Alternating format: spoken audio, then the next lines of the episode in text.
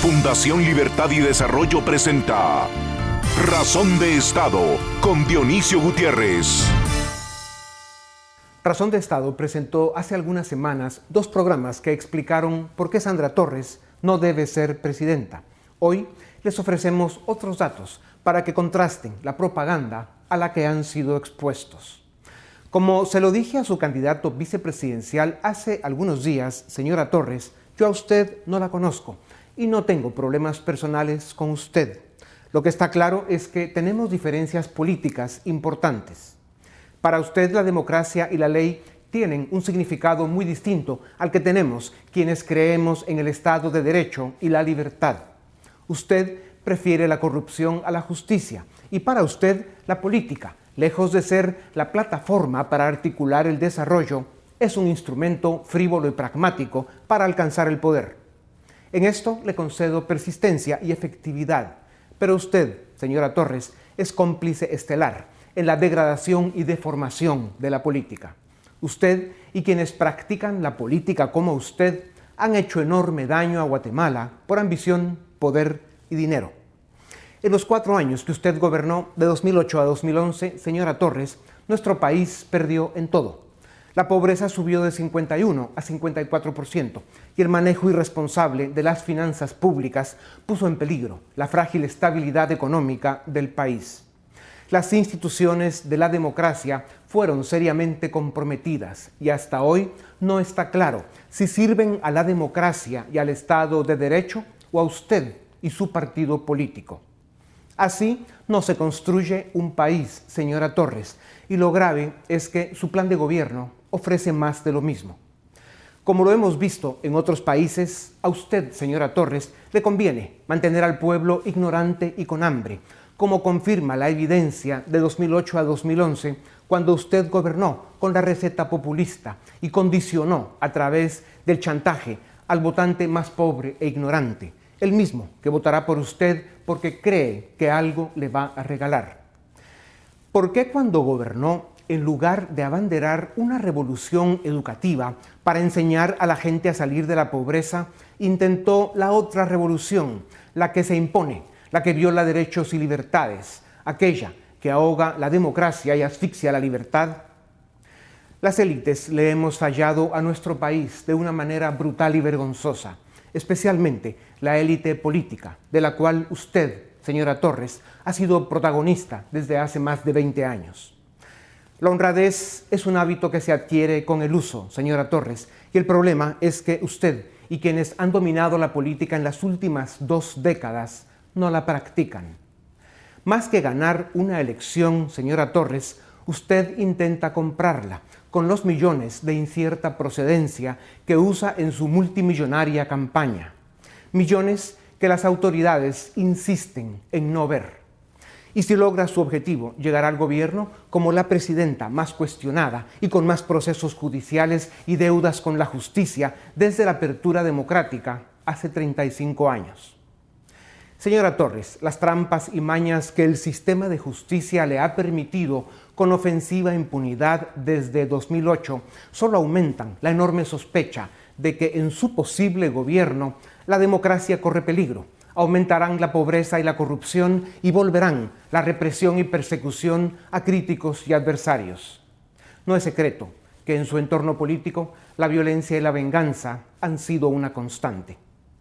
La libertad de expresión podría correr la misma suerte que en su gobierno de facto, y muchos temen que intentará silenciar tribunas como esta, usando la amenaza, el chantaje y más.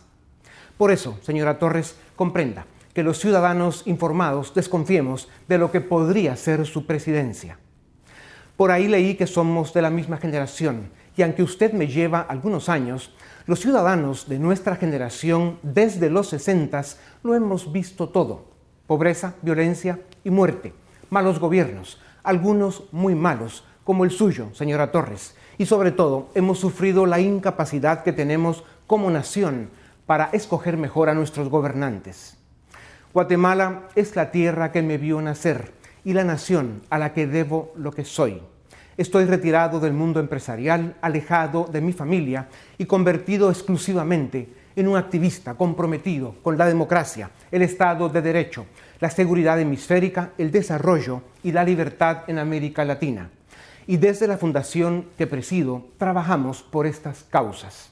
Por eso, señora Torres, si usted llega a la presidencia y toma el camino del populismo y del gobierno autoritario, tendrá en mí más que a un crítico, a un adversario. Vivimos en el país donde todo pasa y todo se olvida. Por eso puedo entender que a usted le disguste que expongamos estas cosas, pero usted, señora Torres, nada más pretende ser la presidenta de Guatemala. A continuación, el documental En Razón de Estado. La democracia en Guatemala ha sido severamente dañada por políticos que la usan de instrumento y pedestal para la corrupción y para satisfacer ambiciones de poder que llegan hasta la imposición de gobiernos autoritarios que violan todas sus reglas. En campaña electoral, la farsa, la hipocresía y la mentira son las monedas de cambio que usan muchos políticos para vender un lado humano y familiar que no tienen, para presumir de una capacidad y una honradez que no practican y para ofrecer mil cosas que no cumplirán. Gastan millones en asesores de estrategia y comunicación para vender una narrativa que está muy lejos de la realidad Sandra Torres es el caso típico que evidencia estas prácticas cuestionables y deshonestas. A las personas se les conoce por lo que hacen, no por lo que dicen. Por eso, Sandra Torres es rechazada por más de la tercera parte de los votantes, pues dicen que nunca votarían por ella. Simplemente no confían en ella, por su historia, por la forma en que usa el poder y por sus relaciones políticas y personales. No se puede presumir de capacidad y honradez cuando no se tienen. En programas anteriores expusimos su entorno político y los señalamientos a la UNE y Sandra Torres por supuestas relaciones con carteles del narcotráfico, por actos de corrupción, por financiamiento electoral ilícito y otros señalamientos y supuestos, y mostramos los diversos casos legales y acusaciones criminales que se han presentado contra Torres. También dijimos que hasta el momento estos casos no han prosperado por una sospechosa complicidad de ciertas cortes y tribunales. Hoy presentamos cómo su entorno familiar ha cometido delitos, afectando a los guatemaltecos y los intereses del Estado de Guatemala. Gloria Torres, hermana de Sandra Torres, es una política conocida en el medio por sus actos de corrupción y sus vínculos con el narcotráfico. Solo en los últimos siete años ha enfrentado varios procesos judiciales por serios actos de corrupción. En 2013, fue capturada junto a sus dos hijas por presuntamente haber estafado a la municipalidad de Santa Eulalia, Huehuetenango, una de las más pobres del país. En esa ocasión, fue acusada de cobrar comisiones ilícitas a cambio de gestionar préstamos con el Instituto de Fomento Municipal, mientras que sus hijas fueron señaladas de servir como testaferros para el cobro de comisiones. ¿Qué tipo de moral tiene una persona que utiliza a sus propios hijos para cometer delitos? En 2016, según reportes públicos, Gloria Torres facilitó operaciones de lavado de dinero desde el aeropuerto La Aurora entre el 2008 y 2011, amparándose en la protección que su hermana, entonces primera dama y gobernante de facto, le otorgaba. Pero la corrupción no es la única controversia de la familia de Sandra Torres. Sus vínculos con personajes del mundo criminal y del narcotráfico guatemalteco plantean serios cuestionamientos. Hay evidencia que confirma la relación de Gloria Torres con el mundo criminal de las drogas. En 2007 se le señala de haber recaudado dinero de narcotraficantes para la campaña de Colom y la UNE. En 2011, cuando el conocido narcotraficante Juan Ortiz Chamalé fue capturado en Quetzaltenango, la primera llamada que realizó para pedir ayuda fue ni más ni menos que a Gloria Torres, hermana de la entonces gobernante de facto Sandra Torres. Las llamadas comprometedoras de familiares directos de Sandra Torres no se quedan ahí. A mediados de 2011, cuando se produjo una ruptura entre Sandra y su hermana Gloria, una sobrina de Sandra hizo contacto con el narcotraficante Valdemar Lorenzana Cordón, quien en 2018 fue sentenciado a cadena perpetua en Estados Unidos por sus vínculos con el cártel de Sinaloa. En la llamada, la sobrina de la candidata de la UNE revela la relación cercana que tenía la familia Torres Casanova con el narcotraficante de Zacapa. Como dice mi mamá, yo no le puedo permitir a tu tía que por llegar a un objetivo me deje afuera a tanta gente, le dijo. No puedo. No es correcto. Dice que se dieron una buena agarrada en el comité ejecutivo porque mi tía, mi tía Sandra dijo que necesitaba cinco pla 15 plazas y todos preocupados porque entonces son plazas grandes de diputados. Entonces dijo mi mamá, no. Y vos no me puedes decir que no. No, pues no, le dijo Y ya sabe que mi mamá tiene el carácter el doble de ella, ¿va? Entonces... No, y, sepa que usted es mi amiga y yo estoy con usted, ¿no? Así me dijo, decirle al amigo que ahorita estamos el doble de fuertes, porque estaba yo fuerte antes, ahorita estamos el doble, y que a donde nos vayamos, se va con nosotros. Ahí vamos. Ahí me paso que, se monten ustedes, ahí me monto. y, ya, y me dijo, y decirle que esté preparado, porque si hay que voltear toda esa capa, él me va a ayudar, dice. Démosle, démosle. Y te mando, ¿no? Ay, mi amiguito, pues mírame, me sentí muy como bien porque mi mamá, del primero que me dijo que le avisara fue a usted. Las relaciones criminales de la familia Torres también se enredan con lo más bajo del inframundo criminal. En 2017, María Marta Castañeda Torres, sobrina de Sandra Torres, fue capturada por los delitos de asociación ilícita y asesinato sindicada de haber ayudado al peligroso narcotraficante Marvin Montiel, alias el taquero, a planificar el asesinato de Byron Lima. Concretamente, a Castañeda Torres se le señala de haber ingresado las armas y explosivos que fueron utilizados por Montiel para asesinar a Lima y otras 10 personas en la cárcel de Pavón en julio de 2016. En las diligencias del proceso, varios testigos relataron que Castañeda Torres también se encargaba de ingresar drogas a la cárcel de Pavón y realizar trámites para el taquero. Usted indicó que llegaba a la casa de él, pero ¿a la casa de quién se refiere, señor testigo? el taquero, el taquero. ¿Cuántas veces usted pudo ver o advertir que estaba la señora María Marta Torres en la en la cárcel y ahí visitando al señor eh, Taquero? Eh, yo la vi aproximadamente unas, unas cinco veces, digo yo. No sé si más, no recuerdo exactamente. Si bien el viejo adagio popular reza que a los familiares no se les escoge, lo cierto es que el círculo familiar de Sandra Torres está lleno de relaciones con el inframundo criminal guatemalteco. Pero lo más grave es que ha cogobernado con ellos y pretende seguir haciéndolo.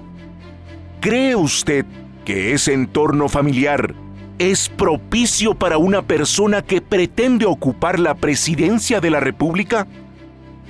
Engañar a un pueblo empobrecido y a un país maltratado, al que incluso ya gobernó de facto con muy malas intenciones y peores resultados, es una infamia. La democracia en Guatemala ha sido severamente dañada por políticos como Sandra Torres. Sandra Torres ha usado la democracia como instrumento para la corrupción y de pedestal para satisfacer sus ambiciones personales de poder.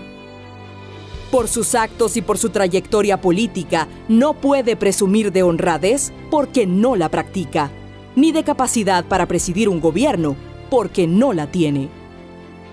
Guatemala no necesita, ni merece, una presidenta como Sandra Torres.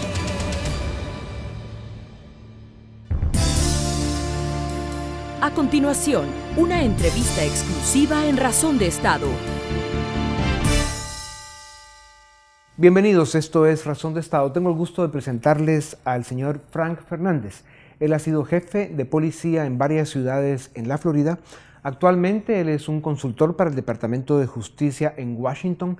Tiene una extensiva historia y experiencia en lo que es eh, agencias de seguridad en Estados Unidos ha recibido una enorme cantidad de reconocimientos, premios, entre los que sobresalen haber recibido el, premio que reciben eh, los eh, oficiales de alto rango en agencias de seguridad como SWAT. Hay un, hay un premio que se llama 200 misiones. También recibió el premio de 10 años de servicio eh, desde esa unidad tan especial en, Estados Unidos que se llama SWAT. Em, señor Fernández, muchas gracias por acompañarnos un rato en Razón de Estado. Estaba pensando que si lo presento con todo eh, la trayectoria y el currículum que usted tiene, nos vamos a llevar todo el tiempo. Pero realmente es impresionante la trayectoria y la experiencia que usted tiene en lo que es eh, la seguridad eh, estaba viendo también que, ha estado en Brasil, en Alemania, en Israel y en Australia, eh, intercambiando con las agencias de seguridad todo lo que, es, eh, lo que tiene que ver con la seguridad pública y todos los problemas de, de crimen internacional. Al mismo tiempo también veo que es profesor universitario y al mismo tiempo le da consultorías y trata de dirigir todos los esfuerzos del Departamento de Justicia. Em, gracias. Gracias por tenerme aquí hoy, gracias en Guatemala, como, como sabe, em, estamos pasando una época muy compleja, como en buena parte de Centroamérica o países como, como Venezuela, que estamos sufriendo eh, la mala política, malos gobiernos, eh, eh, desvíos ideológicos que están causando enorme daño, pobreza, atraso realmente. Y todo eso tiene muchos efectos no solo para la seguridad de nuestros países, sino también para la seguridad de Estados Unidos y en especial los estados como Florida, Texas, California, que son los que están más cerca de todo lo que viene del sur. Em, empecemos porque nos cuente un poco cómo ha afectado esto y cuál ha sido su experiencia. Bueno, aquí en Miami, donde yo nací aquí, los padres míos son cubanos, llegaron aquí en 1958 yo vengo de una familia de inmigrantes. Eh, Miami está conocido como una, como le dice en inglés, melting pot, donde vienen toda la gente de, de Centro, de Sudamérica, del Caribe. Y entonces aquí es un, un, lugar especial porque tenemos tanta gente de diferentes lugares y los conocemos una cosa que es muy, divertido, la ciudad. Pero con eso viene también su, su um, el, atentivo de los países donde esa gente viene que entonces tienen la, tendencia de corrupción. Pero hemos aprendido muchísimo en todos los años, de los 50 a los 60 en la policía, que tenemos una, una policía en los Estados Unidos que tiene una guardia del Departamento de Justicia que lo vigila. si un departamento de policía en cualquier estado no está eh, observando los derechos constitucionales de los, de vecindarios, de los ciudadanos, entonces el Departamento de Justicia puede entrar y hacer una investigación independiente de la ciudad para estar seguro que los derechos eh, humanos están ah, ah, consistentes con el Estado y, las leyes. yo creo que la diferencia cuando vemos esos países, Centro y Sudamérica y los Estados Unidos, la diferencia aquí es que tenemos tantos departamentos federales, estatales, que también están vigilando lo que hacen los departamentos de policías municipales y en el condado. Siempre hay alguien vigilando arriba del, departamento de policía. So, cuando hablamos de corrupción, de oficiales que no representan una democracia en, un país, la diferencia en los Estados Unidos es eso. Que yo veo, ya llevo 34 años en la policía claro. y esa es la diferencia que yo veo. Eh, como usted vio, eh, presentamos pues, un editorial y un documental en la primera parte de este programa donde exponemos cosas que son muy delicadas, que molesta hacerlas, pero nos sentimos responsables eh, en exponer realmente em, la debilidad política que tenemos en Guatemala con, estos proyectos eh, que han causado gran daño por la experiencia que tenemos eh, en la historia de Guatemala. Y, precisamente los malos gobiernos y la continuidad, la sucesión de malos gobiernos, pues ha provocado ese gran problema de migración y todo el sufrimiento humano que esto genera.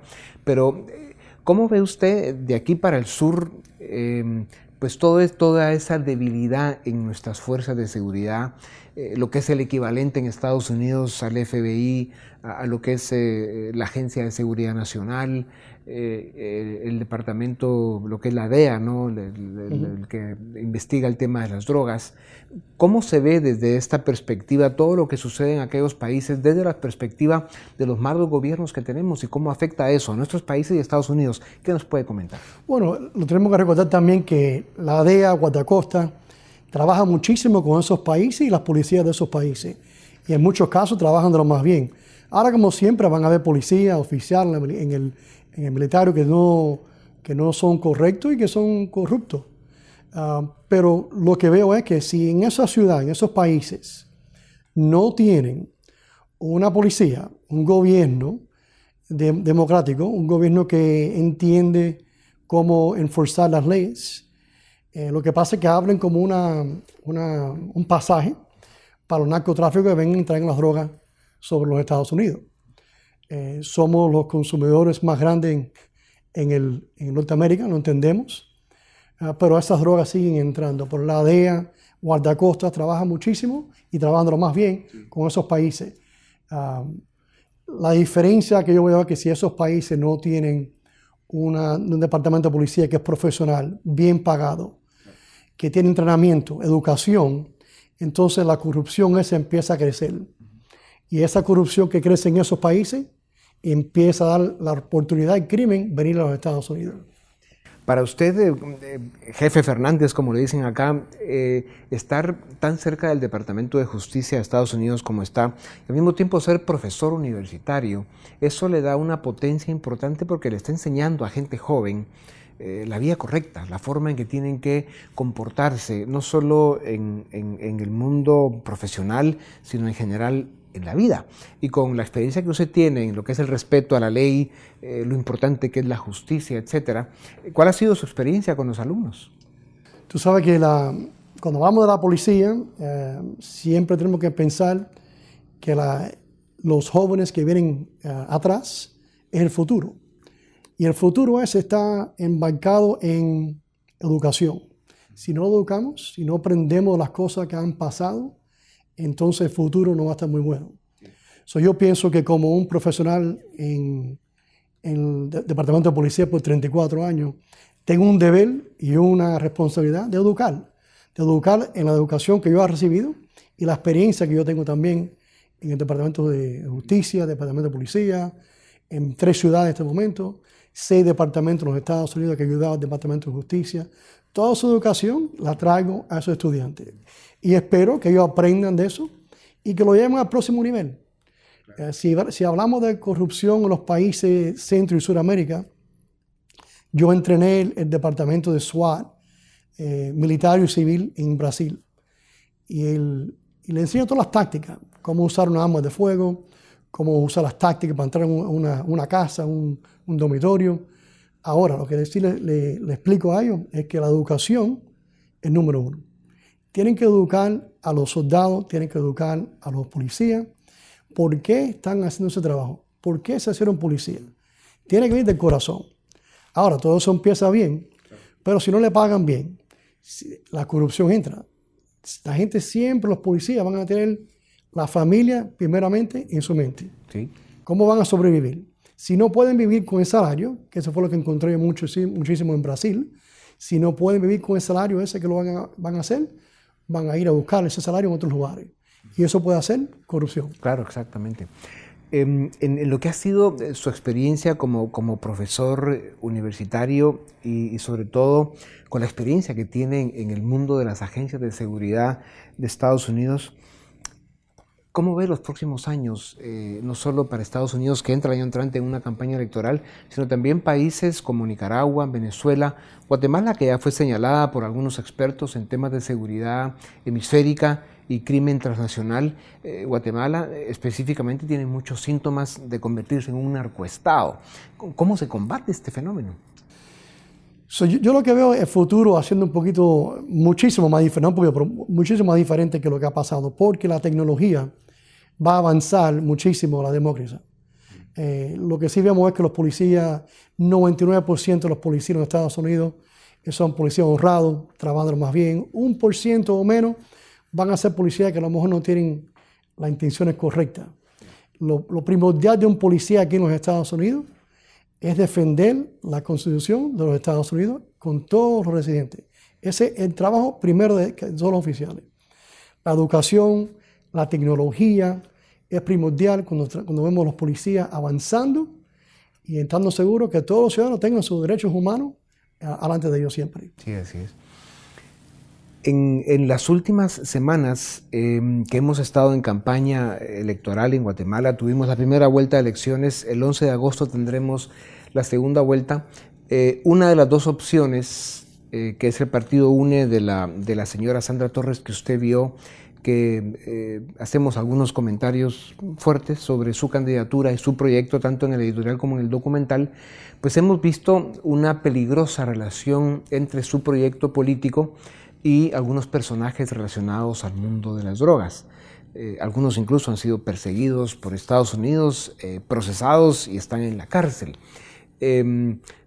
¿Cómo le recomendaría usted a un pueblo como el pueblo guatemalteco de que enfrente este tipo de fenómenos donde eh, el narcotráfico, el crimen organizado llega a contaminar la política de una manera que afecta realmente no solo el diario vivir, el presente, sino también el futuro del país?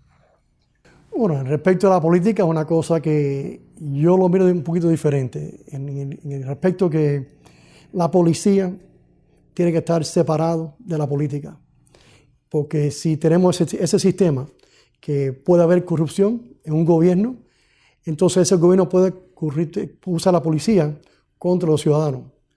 So, tenemos que estar bien seguros que la policía sea separado de la política de un, de un Estado. Y eso lo hacemos aquí en los Estados Unidos. Y lo, hace, lo hacemos lo más bien, en la cual los jefes de la policía eh, mandan su departamento. Tienen un administrador o tienen un alcalde, pero el alcalde y el administrador no lo puede decir al jefe de la policía lo que tiene que hacer y lo que no puede hacer. Ah, dependiendo de la situación. El jefe de la policía está mandado por las leyes del Estado y las ordenanzas del condado y la ley federal. ¿Te entiendes? Y eso es lo que yo, yo pienso que se puede hacer en un país para separar la corrupción de un gobierno y la policía. Hemos visto que además de tener una maestría en recursos humanos, administración de recursos humanos, toda la experiencia en agencias de seguridad en Estados Unidos, es experto en el tema de análisis de datos eh, y en lo que es el uso de la tecnología para combatir eh, el crimen, ¿no? Eh, todo lo que es el desarrollo de estrategias para esto usted lo define como, como gobierno moderno en busca de lo que es la seguridad pública o la administración de la seguridad pública. Eh, me atrevo a preguntarles si, si, además de sus responsabilidades con el Departamento de Justicia y otras organizaciones que tienen que ver con lo que son agencias de seguridad en Estados Unidos, tendría tiempo de visitarnos por Guatemala para que comparta un poco con nosotros de su experiencia y del conocimiento que tiene en estos campos. Eh, sería un orgullo siempre ayudar a otros países eh, para que aprendan de los departamentos de policía de aquí de los Estados Unidos. sería un orgullo para mí. Excelente, pues eh, Chief Fernández ha sido un grandísimo gusto, agradezco su tiempo y espero de verdad que podamos seguir compartiendo su experiencia y conocimiento porque sin duda alguna en estos pocos minutos en televisión no alcanza el tiempo, pero haremos, buscaremos la forma para que haya gente que aproveche todo lo que usted sabe. Muchísimas gracias. Muchas gracias. Esto es Razón de Estado. A continuación, el debate en Razón de Estado. Damos inicio al debate en Razón de Estado de esta noche. Vamos a hablar sobre la coyuntura electoral y específicamente sobre los escenarios que podría enfrentar Guatemala en los próximos cuatro años. Para ello contamos con la presencia de Carlos Arrazola, periodista, Carlos Menocal, exministro de Gobernación, y Edgar Ortiz, director del área jurídica de la Fundación Libertad y Desarrollo. Carlos, Carlos Menocal, empezamos contigo. Eh, ¿Cuáles son las características principales que verías de un eventual gobierno de la UNE? ¿Cómo lo definirías? ¿Qué es lo que ves? Evidentemente, lo, que hay que pensar es que el gobierno de la UNE no solo es Sandra Torres. Hay una experiencia de la UNE que trae un equipo que ha hecho gobierno durante 2008 y 2012 y que hay por lo menos cuatro exfuncionarios de alto nivel y con capacidad gerencial, entre ellos el propio eh, candidato a la vicepresidencia, Carlos Raúl, eh, pues cuya carrera ha sido la Cancillería, ha sido una carrera pues exitosa y, muy bien calificada en la parte técnica y política. Eh, habría que pensar muy bien el, hecho de, analizar que una eventual mm, presidencia de Sandra Torres podría llegar a, privilegiar o a preferenciar los programas sociales sin mayor respaldo financiero como, como, como ocurrió durante muchos eh, proyectos entre el año 2008 y 2012. De hecho, puso eso podría ser un, problemas eso podría ser un riesgo presupuestario y financiero, pero me parece que si hay un Congreso que, que haga equilibrio, y hay un Congreso que fiscalice, y genere transparencia, estos programas podrían ser, que en este momento son necesarios. Pero el Congreso sería dominado por la UNE, Carlos. En buena medida, ahorita tiene 52 diputados y lo que hemos visto en el pasado es que salen a comprar diputados. En el Congreso hay una ventaja, que tenés una mayoría de la UNE, que son 52, pero no es una mayoría calificada ni mayoría mínima, pero sí tenés otras bancadas que a la luz de lo que ha ocurrido, unas bancadas nuevas, que con rostros nuevos y con pues gente y generación joven que puede hacer una buena fiscalización. Uno de ellos puede ser menos, mía, por ejemplo. Pero, son pequeñas. Hay que recordar la experiencia de Ninet Montenegro, por ejemplo. Ninet Montenegro hace 15 años era una golondrina aislada y, hizo, e hizo un buen trabajo de fiscalización. Pero no pudo contener con todos los niveles de corrupción que se dieron en los gobiernos. A pesar de eso, tuvo muy buenas denuncias. Me parece que es una diputada de mucho reconocimiento y creo que ahora habrá, por lo menos yo veo unas 10, 12 personas bajo esos perfiles. Carlos, ¿no ves que la UNE fue parte de un proyecto, digamos, al igual que el PP, de líder en su momento, que privilegiaron la corrupción y que, claro, de los tres grandes partidos, que era el PP, la UNE y, y líder, solo la UNE queda. Eh, ¿No ves características que se pudieran repetir que se Mira, yo, yo, lo que veo en, el caso de la UNE, y hay que reconocer que en el gobierno del presidente Álvaro Colombo ocurrieron hechos de corrupción, eso es innegable. Eh, eh, fueron hechos, Todo el gabinete de, hecho está hechos de corrupción con, con, un acuerdo gubernativo que es política pública y que es cuestionable para la propia CICIG. Y habrá un debate para discutirlo, pero de momento estos funcionarios hicieron un acuerdo gubernativo que generó un proyecto que fue mal ejecutado por los empresarios no por los ministros. Ninguno de ellos se les ha endilgado y se les ha hallado y se les ha encontrado dinero o recursos, ni siquiera el propio presidente Colombo. Eh, el propio presidente.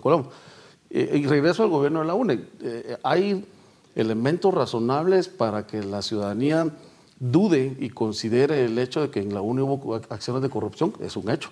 En el Ministerio de Gobernación, por ejemplo, yo fui el quinto ministro de Gobernación, justamente por cuatro casos de corrupción de los anteriores. El Ministerio de la Defensa fue otro caso. El Ministerio de Comunicaciones también fue otro caso, pero hay, hay hechos importantes.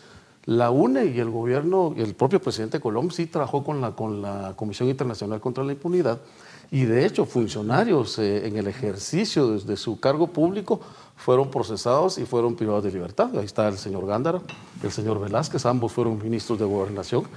Eh, el propio caso de, la cárcel de Fray II, en donde el responsable también fue Por supuesto que hay otros casos que no se lograron ventilar pero y, que creo que son importantes que se deben de ventilar entre la gestión UNE y los otros, en el caso Patriota, es que en el caso Patriota la corrupción sí venía al más alto nivel político dirigido por Otto Pérez Molina y Roxana Valdetti. Bueno, el presidente Colón está procesado y falta que los tribunales vayan a Como denunciar eso. es una cuestión que hay que, que, hay que los tribunales. Pasemos al, al caso, por ejemplo, de la demanda que hace Sandra Torres contra el periódico. La pregunta es, dado ese caso, ¿se podría esperar que la UNE y Sandra Torres en particular quieran cerrar medios de comunicación y que la libertad de expresión se vaya a ver amenazada en un eventual gobierno de la UNE? Yo no creo que llegue a un extremo de esa naturaleza, toda vez de que cuando ella esté ejerciendo gobierno, si es que ella fuese la, la elegida, eh, se atreviera a una cuestión de esa naturaleza, toda vez de que su situación va a cambiar totalmente, ¿no? Entonces, ella como... Arzú en su momento lo hizo, ¿verdad, Carlos? Sí, pero digamos de que también están esas lecciones aprendidas. Digamos de que vemos, ahora mismo vemos a una Sandra Torres candidata, que si ella gana las elecciones en, en su posición de presidenta, seguramente su actitud va a ser debería, de, debería de ser otra. Cerrar medios de comunicación o promover el cierre de medios de comunicación es muy sería muy peligroso para un sistema democrático tan endeble como el que ella va a, recibir. Y que Pero que, le... convendría muy bien porque parece que no le gusta la crítica, dado los antecedentes que quiso acallar básicamente Totalmente, pero lo que pasa es que ahora no es tan sencillo, digamos, no es tan sencillo acallar a un medio de comunicación, ni siquiera en Venezuela lo han logrado, digamos, en Venezuela. Bueno, en Venezuela Venezuela han cerrado medios de comunicación, periódicos, y muchos de ellos están en el exilio. Pero hay otra cantidad importante de medios de comunicación online que están transmitiendo, que están que no tienen la misma fuerza que una televisión abierta o que una radio. Pero si aquí también todos los gobiernos de la historia democrática de este país del 86 para acá han tenido el, apoyo y el control de Ángel González y la, televisión abierta y que han dirigido, digamos, la comunicación política de este país. Y, los que se han atrevido a ser críticos los han intentado Exactamente, totalmente. Y digamos, y yo creo que Sandra Torres llega con esa bendición, entre comillas, digamos, de, de los canales de televisión digamos, no sé, no estoy, no conozco desde adentro las intenciones de la UNE con respecto, pero creo, digamos, habría que confiar en la madurez de la gente que está alrededor de Sandra Torres, del mismo Carlos Raúl Morales, que digamos es una persona a la que eh, con prestigio y que muy difícilmente pueda prestarse a un juego de esta naturaleza, aunque tampoco podemos descartar. Rafael Espada, por ejemplo, podría contar otras anécdotas que su prestigio lo puso en el juego y miren cómo terminó. Edgar, eh, la UNE, repito, va a tener 52 diputados. Eh, se ve que controlan la, Contraloría General de Cuentas. Si llegan al Ejecutivo, obviamente van a controlar al Ejecutivo. Se ve influencia en la Corte Suprema de Justicia. Podrían tener influencia en la Corte de Constitucionalidad, el mismo Tribunal Supremo Electoral. Esa no es una concentración de poder bastante fuerte y que podría eventualmente utilizarlo en contra de críticos precisamente. Yo creo que hay varias cosas. Es decir, ver, analizando los comentarios antes dichos yo veo eh, con, malos ojos varias actitudes de ellas. La, actitud del periódico fue profundamente complicada. Además, eh, se manejó de una forma mentirosa en los medios, ¿no? porque ella anunció que retiraba la denuncia cuando todos sabemos perfectamente que una denuncia por violencia intrafamiliar no se puede retirar. O sea, que sigue en los tribunales, esta gente del periódico sigue procesada. Hay, una hay un segundo elemento importante y es su antejuicio en la Corte Suprema de Justicia, perdón, yo soy abogado y puedo hablar en términos procesales y formales, pero en términos reales, la Corte Suprema la protegió. ¿Por qué? Es la gran pregunta. ¿Hay, ¿Hay algún contacto, hay un control en la Corte Suprema? Pareciera ser que sí. No hay ninguna razón para que la Corte no hubiese por lo menos tramitado el antejuicio. No digo ya quitárselo o no, por lo menos tramitarlo. Entonces uno sí ve algunos elementos que, invitan a pensar que ese control ha empezado. Eh, en ese sentido, yo digo que el Congreso, eh, basándonos en la experiencia de, su personalidad, podría ser un, Congreso a favor de ella. 52 diputados es cierto, no es una mayoría eh, ni siquiera absoluta. Son 81 votos los que van a hacer falta a partir del año entrante por el cambio de, porque ahora hay más diputados, ¿no? Pero estamos hablando de 29 votos que la UNE puede conseguir fácilmente con UCN y otros partidos cuestionables. Es decir, yo sí veo un escenario en el cual puede haber una alianza muy perversa entre la UNE y otras bancadas cuestionables y que Semilla y, digamos WINAC y las bancadas minoritarias que pueden hacer oposición quedarían descompensadas ante, un, ante una fórmula como esa.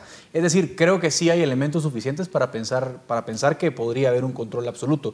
Habría que ver, nada más cierro con esto, precisamente lo que pasa este mes, en estos meses próximos. ¿no? Elegimos cortes, no sé cuáles van a ser en este momento las fuerzas que van a empujar esas cortes, pero si se inclina la balanza hacia ellos, pues sí, habría un control en tres poderes del Estado. Ahora, yo, sí quisiera ampliar un poco el, panorama con lo que decías. Hay que recordarse que la siguiente corte la eligen los actuales diputados. Y los actuales diputados, si vos sumás, hacen 105 votos que hacen un pacto de corruptos, ¿verdad? Y, la UNE también tiene elementos que son corruptos. No vamos a tapar eso con un dedo.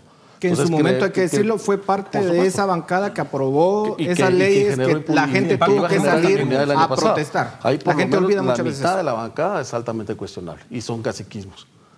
Lo que sí es importante analizar es que el siguiente año estas alianzas pueden seguir. Y no solo es la UNE, sino es un sistema político perverso y corrupto que se va a amparar en las cortes. Y en el sistema político, jurídico, económico que los va a blindar y los va a proteger. Y en esa línea, Carlos... La UNE en ese sentido, digamos, es un factor importante, pero no es el único. Y, en esa línea, Carlos, digamos, eh, vimos el caso del proceso de antejuicio que se hizo en contra de Jimmy Morales.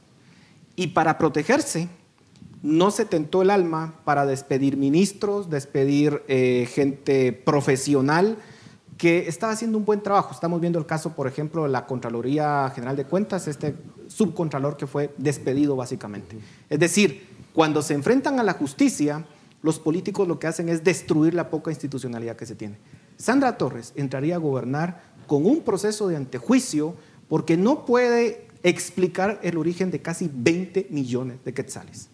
Dado lo que tenemos con Jimmy Morales, no tendríamos un escenario aún peor de parte de Sandra Torres porque se querrá proteger, como lo ha hecho Jimmy Morales, destruyendo esto. Carlos.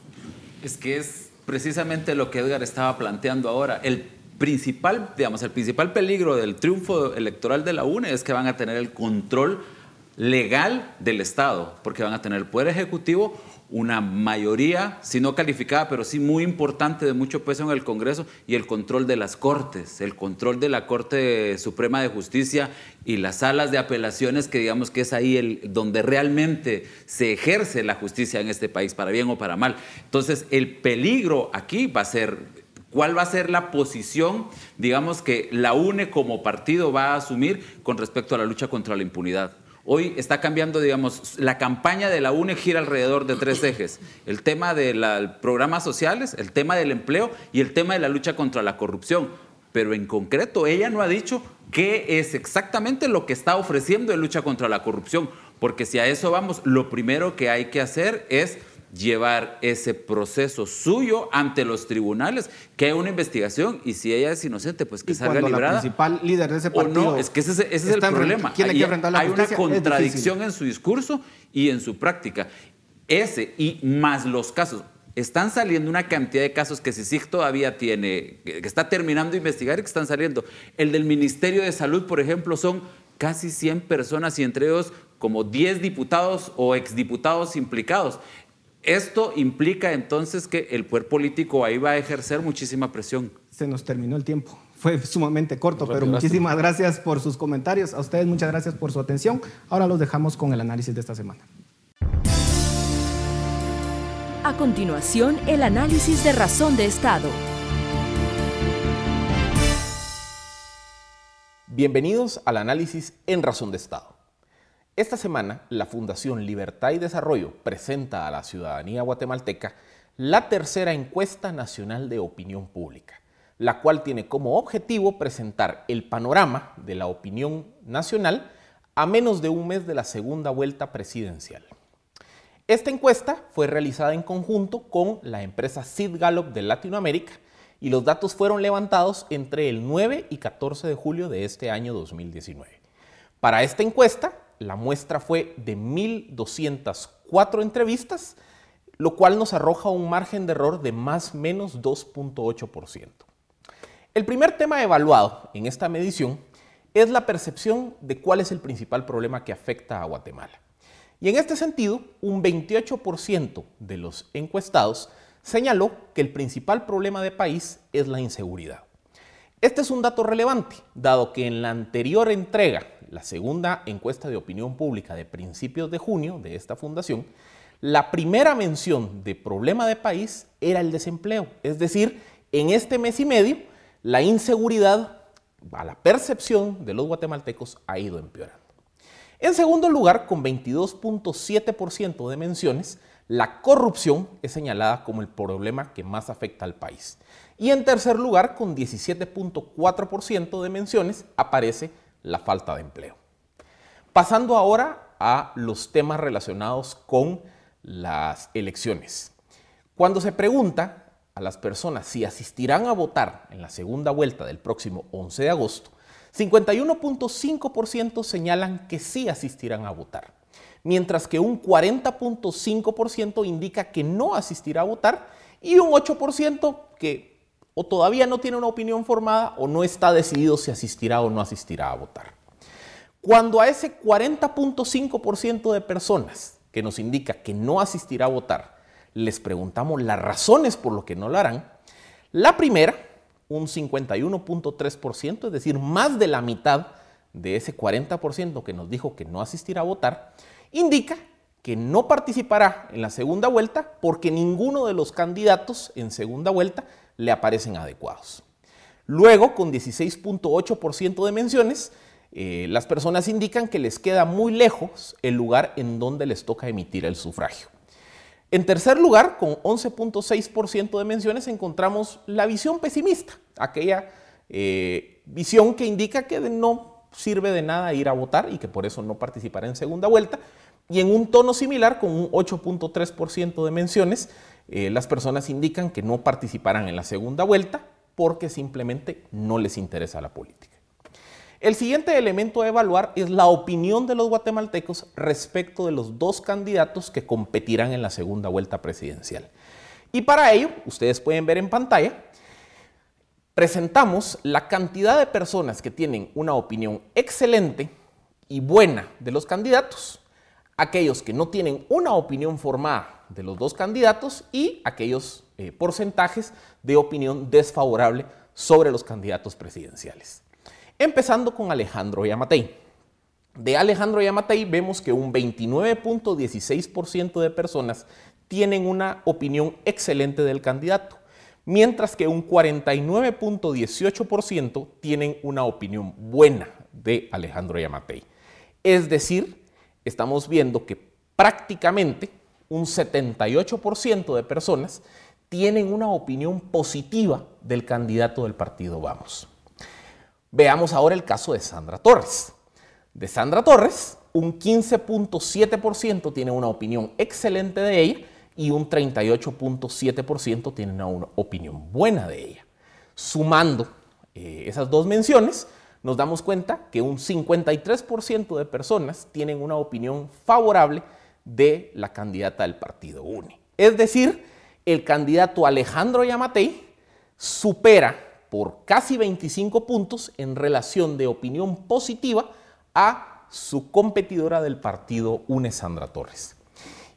Y caso contrario ocurre con las opiniones desfavorables. En el caso de Alejandro Yamatei nos damos cuenta que un 10.9% de personas tienen una opinión mala del candidato y menos de 1% tiene una opinión muy mala del señor Yamatei.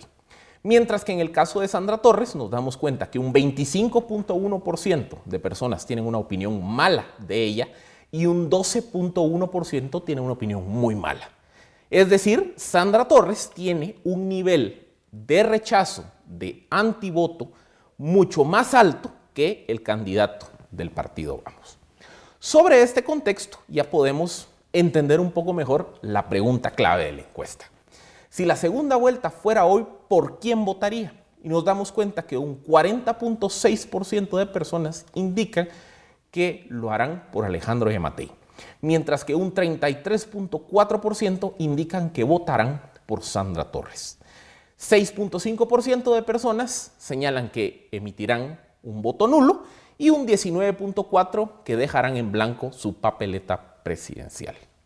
Si retiramos de la ecuación el porcentaje de votos nulos y de votos en blanco y nos quedamos solo con los votos válidos, Alejandro Yamatei estaría ganando la segunda vuelta presidencial con 54.8% de intención de voto versus 45.1% de la candidata Sandra Torres. Es decir, a menos de un mes de la segunda vuelta, esta tercera encuesta nacional de opinión pública indica que Alejandro Yamatei supera por un margen muy por encima del diferencial de error a la candidata Sandra Torres del Partido UNI.